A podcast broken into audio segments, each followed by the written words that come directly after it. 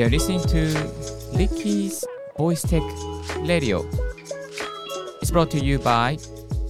ポッドキャスターのリッキーがお送りいたします。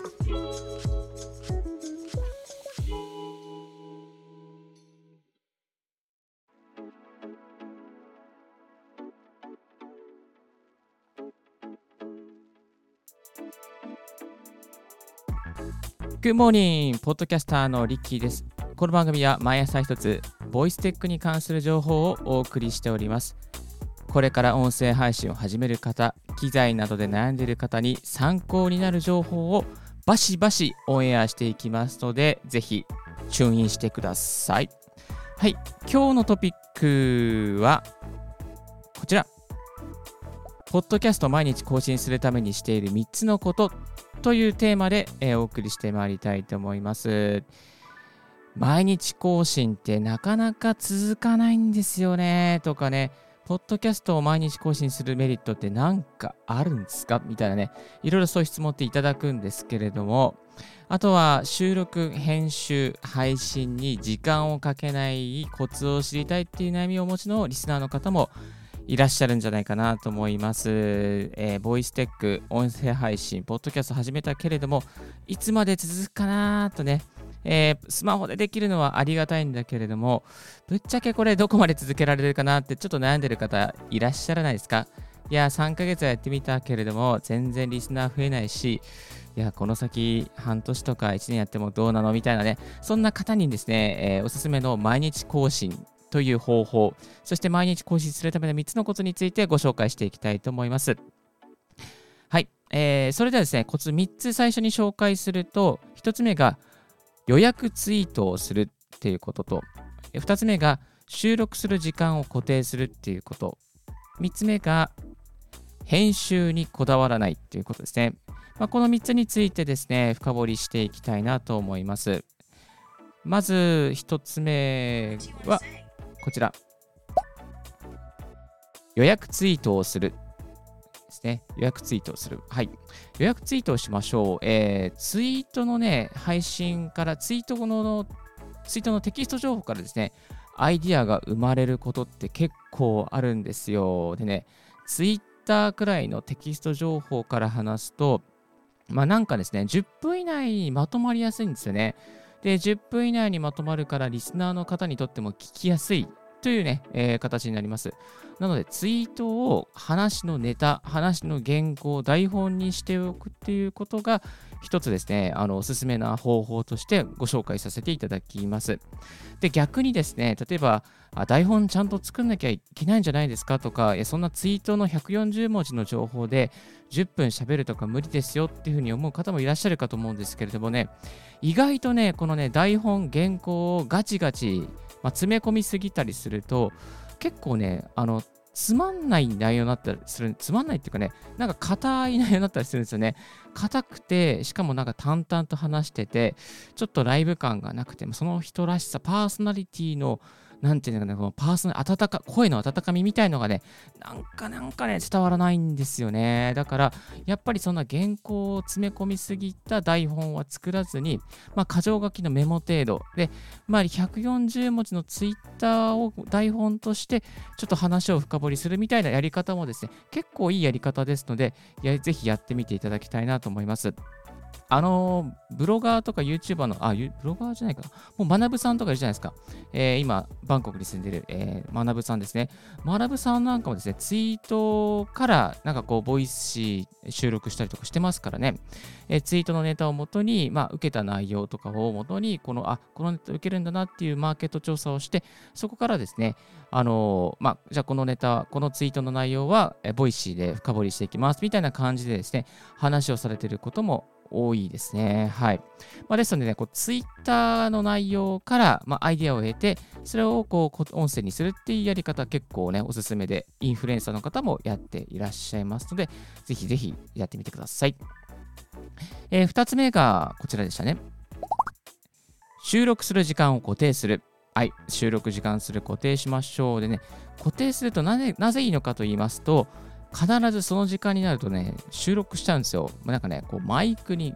自然にね、体がマイクに勝手に進んでいく感じ。まあ、このぐらいになったらですね、絶対毎日更新はできるようになります。えー、収録するから毎日の更新のリズムが生まれて、えー、もうね、3日に1回とかの配信じゃなくなるんですよね。絶対毎日アップロードされていくっていうような、ね、流れができていきます。はい。で、えー、基本的には、例えばね、まあ、毎朝出かける前の朝活の時間とか、まあ、夜活とかのね、そういう時間がいいんじゃないかなと思います。昼活はね、ちょっとね、おすすめできないな。これね、なぜおすすめできないのかっていうとね、結構ね、昼活の時間っていうのは、電話が鳴ったりとか、メールがな、ね、メールが通知が来たりとか、まあ、周りの音がうるさかったりとか、結構ね、収録に対してはうるさい時間なんですよね。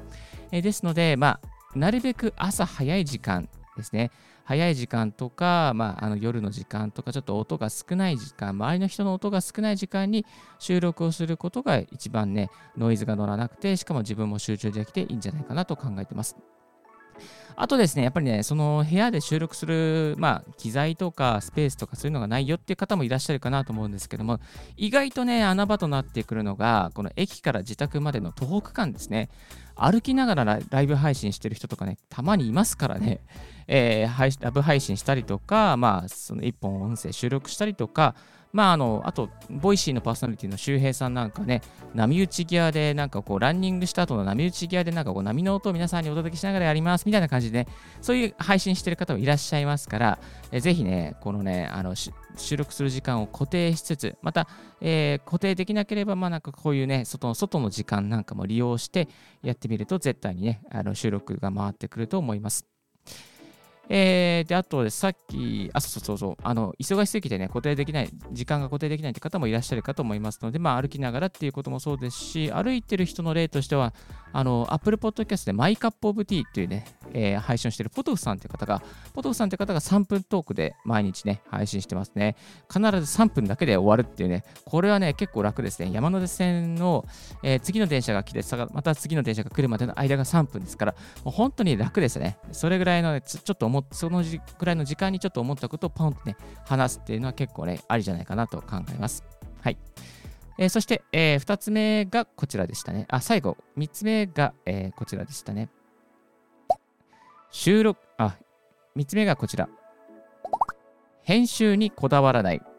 そう、編集にこだわっちゃうんですよ。こうね、なんか機材とかさ、ダウソフト、編集ソフトとかさあって、入ってくるとさ、編集にこだわっちゃうんですよね。この BGM これぐらいにしとこうかなとかね、あ、ちょっとここミスっちゃったなとかね、あ、こんな感じでリバーブかけたいなとかね、あるんですけれども、えー、編集に時間がある人は、編集していいと思いますし、時間がない人は絶対編集しないでください。そんなに編集しなくていいです。はい。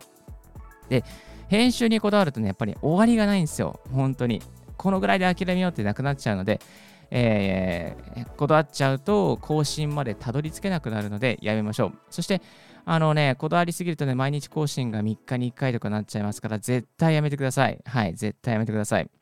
えー、基本はあの最低限の音質編集ですね。BGM をつないだりとか、また言い間違いのカットをしたりとか、まあ、そのぐらいで大丈夫だと思います。あとは、あの DAW ソフトによってはですね、こう声を聞きやすくする、まあ、エフェクトをかけたりとか、えー、イコライザーをいじってですね、ちょっとこう高音域上げたりとか、低音域下げたり上げたりとかっていうことができるようになりますけど、まあ、本当にね、簡単なそのぐらいの編集でいいと思います。はい。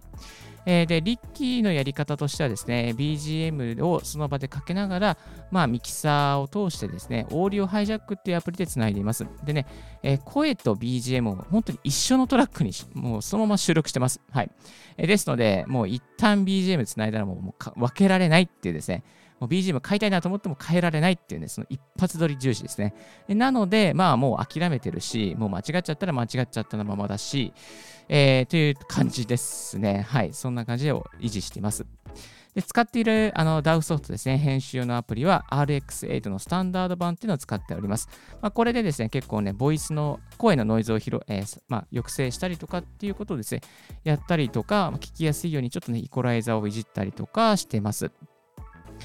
で、あとは電車に乗っている15分で完結させるっていうのを目標にしてますね。だいたいいつも電車に乗っている時間に編集して、えー、音声、えー、概要欄とか、また、えー、タイトルつけて、あと、まあ、写真つけてアップしてさせてしまってますね。まあ、この電車に乗ってる15分、その時間に終わらせるっていうのを絶対決めてるんで、もうこれを過ぎたら、もうアップできないこと分かってるんで、もう超集中して、毎日端的にシンプルにもうもう機械的に編集してます。はい。でもやっぱりね、編集にこだわりたいっていうポイントね、あお持ちの方もいらっしゃると思うんですよ。はい。です。そういう方はね、ぜひね、そこをね、こだわって納得のいくものですね。あとは、スマートフォンで編集したいるって人もいると思いますね。なので、スマートフォンだったらね、大体ね、こう、カットしたりとかっていうぐらいじゃないですか。あと、BGM ちょっと音量ね、えー、上げたり下げたりとか、そのぐらいでね。だから、スマートフォンで収録してるアンカーとか、まあ、スタンド FM とかだったら、そんなにこだわらなくていいと思うんですけれども、まあ、そこもね、あんまりね、そのスタイフとかだ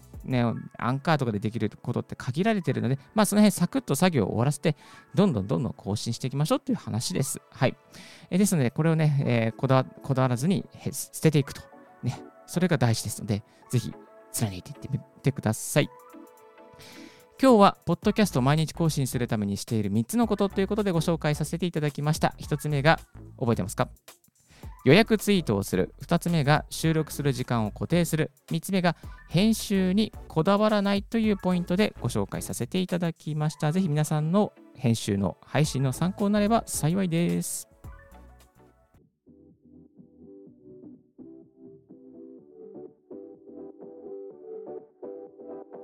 今日の合わせて聞きたいは音声配信は何時アップが良いの？オンエア時間固定はリスナーに優しいという過去のオンエア、昨日のオンエアをですね、シェアさせていただきます。ぜひね、何時にアップすればいいのかなって悩んでる方、ぜひこちらのチャンネルも、チャンネルじゃない、こちらのオンエアもチェックしてみてください。今日のレディはいかがでしたでしょうか？リッキーのツイッターでは毎日ボイステック情報やライフハック、ガジェットに関する情報をツイートしております。番組の感想はリッキーポッドキャストアットマーク Gmail.com までリッキーのスペラ全部小文字で RICKEY です。たまにね RICKY っていう人もいるんですけどね RICKEY ですね。はい。新着を見逃さにするには無料サブスク登録が便利。あなたの朝時間にボイステック情報が必ず一つ届きますよ。Thank you very much for tuning Ricky's Voice Tech Radio. This Voice Tech Radio is brought to you by ポッドキャスターのリッキーがお送りいたしました。Have a wonderful and fruitful day. Don't forget your smile. チャオチャオ